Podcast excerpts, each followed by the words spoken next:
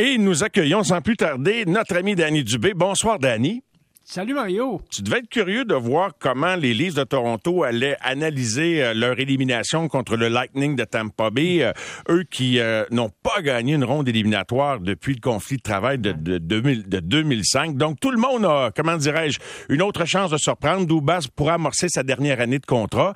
Quelle sera la suite selon toi? Qu'est-ce qui leur manquait du même souffle? Ben écoute, les, je regarde premièrement le joueur qui les a battus. Là. Je je pense pas que de l'autre côté, c'est le même joueur qui a perdu le match. Je parle des gardiens de but. Là. Euh, je pense sincèrement que oui, Vasilevski est extraordinaire, mais le match n'est pas perdu euh, du côté de Toronto euh, devant le filet. Parles-tu du match 7? Je suis d'accord avec toi parce que ça n'a pas été une série de gardiens tant que ça. Je comprends que ah. dans le dernier match, peut-être mm-hmm. que Vasilevski a fait oui, des. Oui, oui, oui, oui. Non, moi, ce que j'ai trouvé, puis euh, écoute, aujourd'hui, j'ai eu l'occasion d'en parler un petit peu avec Martin, puis euh, moi, ce que je trouve, c'est que le troisième trio, dans la profondeur, tu dans la Ligue nationale, quand tu parles de ton cinquième, sixième défenseur, ton troisième, quatrième trio, une fois que tu as tes éléments en place, je pense que les équipes qui vont loin ont ces éléments-là en place, donc le cœur de l'équipe sur le plan offensif. Après ça, ton troisième trio, c'est un trio qui est extrêmement important parce que il, vient t'amener un peu d'offensive, puis en même temps, tu es capable de le placer dans les situations corsées. Tu n'es pas, pas, pas mal à l'aise de, de, l'avoir dans la mêlée contre les meilleurs trios de l'autre équipe. Mm-hmm. Puis honnêtement, j'ai trouvé que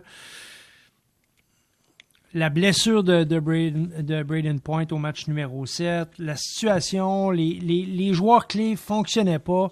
Je me disais, Toronto, la table est mise. Ils ont une chance de les battre. Je parle du Lightning. Il y avait vraiment une chance de les battre. Je pense que le Lightning, tu sais, l'expression était prêt à se faire battre. Il était le, scénario, à part le gardien qui était vraiment extraordinaire, le reste de l'équipe, je n'ai pas senti que le Lightning était au même niveau que les derniers matchs numéro 7 où je les ai vus. Là, OK, OK. Mais c'était au match 6 qu'ils n'ont jamais eu une plus belle chance qu'au match 6 de, ah, les éliminer dans le fond. C'est sûr, c'est sûr, c'est sûr. Quand tu regardes la série, euh, au, grand complet, c'est là. Tu as, la chance, tu es dans les câbles, c'est là où tu devais, tu devais régler le cas du Lightning. Mais honnêtement, là, il manque l'espèce de, tu sais, je vais prendre l'expression consacrée, le papier sablé ou l'expression, l'instinct du tueur, ils ont, il leur manque ces éléments-là. C'était une de mes questions. C'est drôle que tu dises exactement ça. J'allais te demander, écrit noir sur blanc ici, est-ce que ça s'enseigne l'instinct du tueur? Et pour avoir lu là-dessus, puis euh, ça a été rapporté dans une chronique, euh, quelqu'un dans, dans, le basketball, dans la chronique de Friedman, il y en a qui pensent que oui, ça s'enseigne, mais je sais pas exactement comment. Ben, ça Autant individuellement que collectivement. En fait, lorsque tu enseignes la gestion du cadran, tu enseignes ça. Maintenant, est-ce que, est que tout le monde l'a en soi? Ça, je suis pas sûr. Il y en a pour qui c'est plus facile. Il y en a qui sont plus combatifs, qui ont plus cet élément-là en eux. Puis honnêtement, le, je, suis un peu mal à l'aise avec l'analyse générale euh, qu'on fait des, des Leafs de Toronto. Je pense pas que c'est une si mauvaise équipe que ça. Je pense pas qu'ils sont si loin euh, mm-hmm.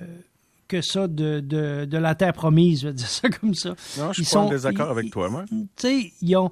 Daniel Briard a parlé d'un problème tout simplement, lui, de, il n'a pas pointé envers le gardien quoi que ce soit. Hier, il mm-hmm. disait, puis j'ajoute ça à ta réflexion, discipline. C'est ça qui, a fait mal aux ben, là, c'est sûr, c'est sûr, c'est sûr. Mais ça, c'est ça, c'est la, ça fait partie de l'instinct du tueur? Oui, exactement. Exactement. Euh, je, te pose la question, est-ce que tu penses que Corey Perry aurait écopé d'une pénalité comme ça? Non, absolument pas.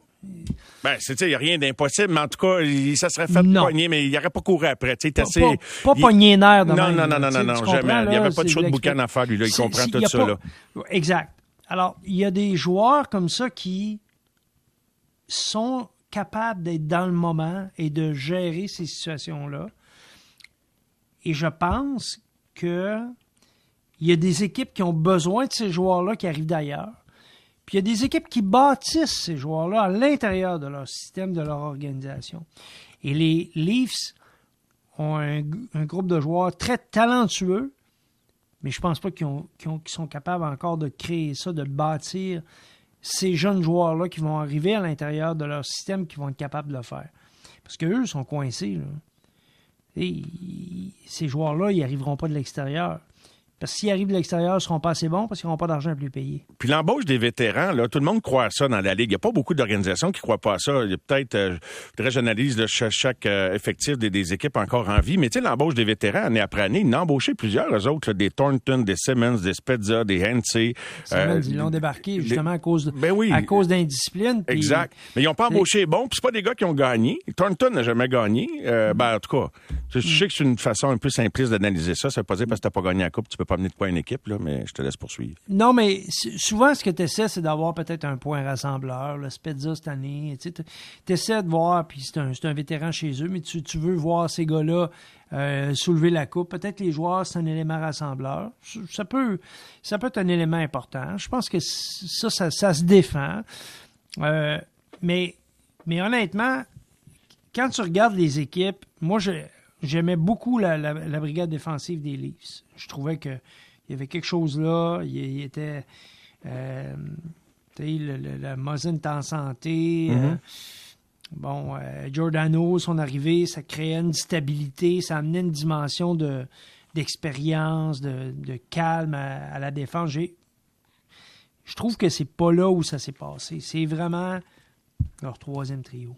Oui, ben écoute, tu pointes en direction toutes les équipes qui ont gagné de la Coupe, là, puis euh, on le fera pas ce soir, mais on pourrait facilement retourner dans le passé, puis euh, je pense qu'il n'y a pas une année où un troisième trio ou un membre du troisième trio n'a pas compté un but important, un but en prolongation. Oui, c'est ça. Oui, oui. Oui. Et puis, eh, je regardais la, série euh, s'entreprendre ce soir entre le, Lightning et les Panthers et écoute, l'absence, là, tout le monde a refait ses trios. C'est bizarre, là, mais... Qui remplace Point, Danny? Ben là, écoute, ils ont changé complètement les trios. Et là, Cirelli est en, est en compagnie de, de, Stamkos et de Kucherov sur le premier trio. Lui qui jouait en compagnie de en compagnie de, de euh, justement de, de Braden Point. C'était le trio défensif, ça. Il jouait, lui, et, Point et, et jouaient ensemble contre les, contre les meilleurs trios des Leafs. Alors là, comme, euh, comme il n'est pas là, euh, Point on dit, en tout cas, là, il est toujours le jour. Et on a refait complètement les trios. Alors, et même chose du côté de. C'est drôle, hein, parce que la, Floride, tout le temps, là, Huberdo veut jouer avec, avec Barkov. Quand ils sont pas ensemble, ça semble pas fonctionner, etc. Là, ils les ont séparés. Et écoute, Huberdo a été sensationnel sur le premier but du Clair, le, but, le premier but du match. Oui. Sa passe transversale, et, c'est, lui, c'est un passeur phénoménal. Et cette année, il y a une année de rêve. Puis il continue sur cette lancée. Puis ce que je veux dire, c'est que il y a quelques joueurs du côté des, des, deux formations qui ont un point par match contre l'adversaire. Puis c'est ces joueurs-là qu'il faut surveiller, Mario. Puis ces joueurs-là, c'est les joueurs clés. Puis dans les joueurs ajoutés, Claude Giroux, c'est un joueur d'un point par match contre le Lightning de Tampa Bay. Et je pense qu'il va avoir une bonne série. Comment tu t'expliques ça, Danny? Je le disais euh, spontanément, candidement, en introduction d'émission tout à l'heure. Euh, ça arrive très souvent qu'un coach a l'air bien intelligent d'avoir retiré un joueur parce que le joueur marque souvent un but dans le match retour. On a vu ça chez le Canadien. Et on voit ça avec Duclair ce soir, retiré du match numéro 6. Je veux dire, c'est du hasard ou quoi? Ou, ou, le coach le met dans des dispositions pour bien paraître? Ben, Duclair, là, euh, je veux dire, il y, a, des très bons chiffres contre, contre le Lightning de Tampa Bay, en partant. Puis je pense pas qu'il y a un, entraîneur qui est, qui est insensible à ça. Tu sais, quand tu sais que tu as un joueur qui il joue contre cette équipe-là, puis il y a comme un petit quelque chose, la lumière allume, le, tableau de bord euh, scintille, mm-hmm. tu te dis, hey, euh, pourquoi je pourquoi je, me priverais de lui? C'est un gars qui est, capable de, produire. A quand même euh, euh, des chiffres intéressants contre, euh, contre le Lightning. Puis en même temps, ben, il fait jouer avec Huberdo. Puis Huberdo, c'est un passeur. Fait qu'il a besoin d'un gars qui marque des buts avec lui. Et Duclair, c'est un marqueur, c'est pas un passeur. Danny, j'aimerais ça compléter avec toi parce que tu en as déjà parlé ce soir. Je vais consacrer un peu mon émission à ça en prévision du repêchage du 7 juillet. Euh, tu nous as expliqué, bien expliqué que pour toutes sortes de raisons, et dont le fait que c'est un joueur de centre, qui dont on dit déjà qu'il est bon sur 200 pieds dans les trois zones, que mhm. tout, tout pousse vers euh, Duclair a 26 ans, merci Hugues. Euh, et euh, que tout pointe vers Shane Wright, avec les besoins du Canadien, etc. Mais la question que je vais soulever aux gens tout à l'heure, si vous étiez dans cette situation-là, jusqu'à quel point la position devrait influencer le choix? Euh, et je vais te demander, puisque tu t'es déjà prononcé là-dessus, je vais te poser une autre question. Mm-hmm. Qu'est-ce qu'il faudrait que tu vois d'un autre joueur pour ne pas repêcher Shane Wright? Il faudrait qu'il soit meilleur. C'est, je prends le meilleur joueur. OK, donc j'avais pas bien compris ton point dans ce cas. Je pensais que tu y allais, que la position était un élément déterminant dans ton choix, Danny. Donc toi, c'est le talent avant la position. lorsque tu choisis le premier joueur au total, tu choisis sur ta liste, il faut que ce soit le joueur qui fait l'unanimité autour de la table. C'est un défenseur, prends-le. tu sais, je veux dire, commence pas à te demander, oui, mais oui, mais si on prenait un, prends le joueur que tu penses que tu vas pouvoir mettre sur ta photo de famille et tu vas pouvoir en faire ce qu'on appelle le poster boy. Tu vas te dire, lui, là, c'est l'image de notre concession. Tu t'empêches pas parce que oh non, non, on a un semblable à lui, on a Carfield qui va scorer des buts. Tu t'empêches de rien. C'est le meilleur, mm, peu importe. tu t'en sacs. Puis je vais te dire, là, pourquoi on pense comme ça? Parce qu'après, tu as d'autres choix au repêchage dans tes autres choix au repêchage, Mario, tu peux toujours combler des besoins. Puis rappelons-nous, quand le premier choix et le deuxième choix, les chances que le joueur joue dans la Ligue nationale passent de 40 à 16 mm-hmm. C'est considérable. C'est considérable. ta meilleure chance, c'est ton premier choix. Et si tu, premier, tu prends le premier au total, tu choisis le meilleur joueur que tu penses qui peut t'aider à devenir une meilleure équipe et surtout ce joueur-là qui va représenter ton organisation. C'est très important. Maintenant, si tout le monde prend un joueur en disant que c'est lui le meilleur, puis que toi tu penses que pour ton organisation, c'est pas lui, ben fais ce que tu as à faire. Mets tes mhm. culottes puis assume. Mais, mais ça, c'est plus facile à dire qu'à faire parce que autour de la table, il y a toujours un petit peu de dissension, c'est toujours un petit peu plus difficile lorsqu'on arrive à prendre une, on, doit prendre une décision comme celle-là.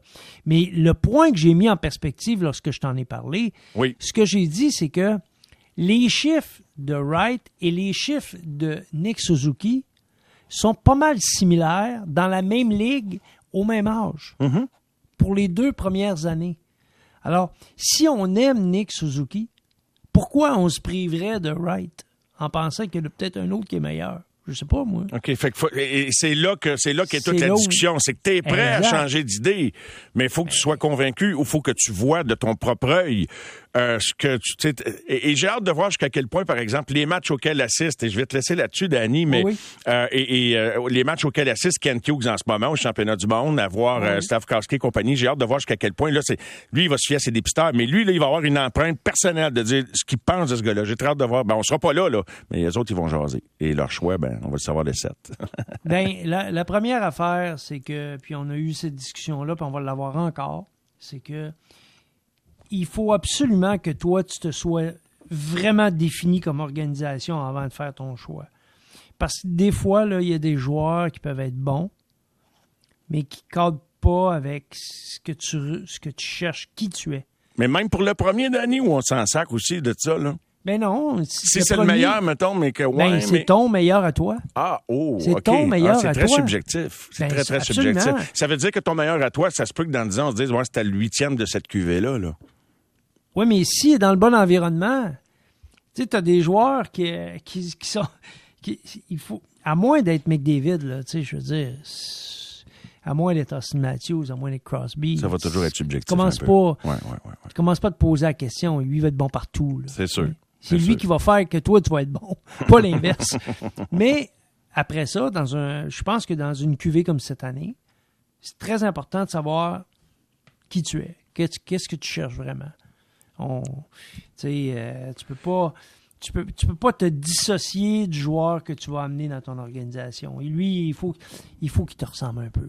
Tu me fais penser à Richard Seguin qui chantait Je te cherche partout, mais non, j'entendrai aucune note là-dessus, mais euh, j'espère qu'ils vont trouver le bon. Danny, un gros merci. Et puis bonne fin de soirée. À regarder des, des bons matchs euh, de haute intensité de, de séries éliminatoires. Euh, merci beaucoup et à plus tard Et cette on en semaine. bientôt. Mais j'espère bien. Merci, Danny. Parfait. Bye bye.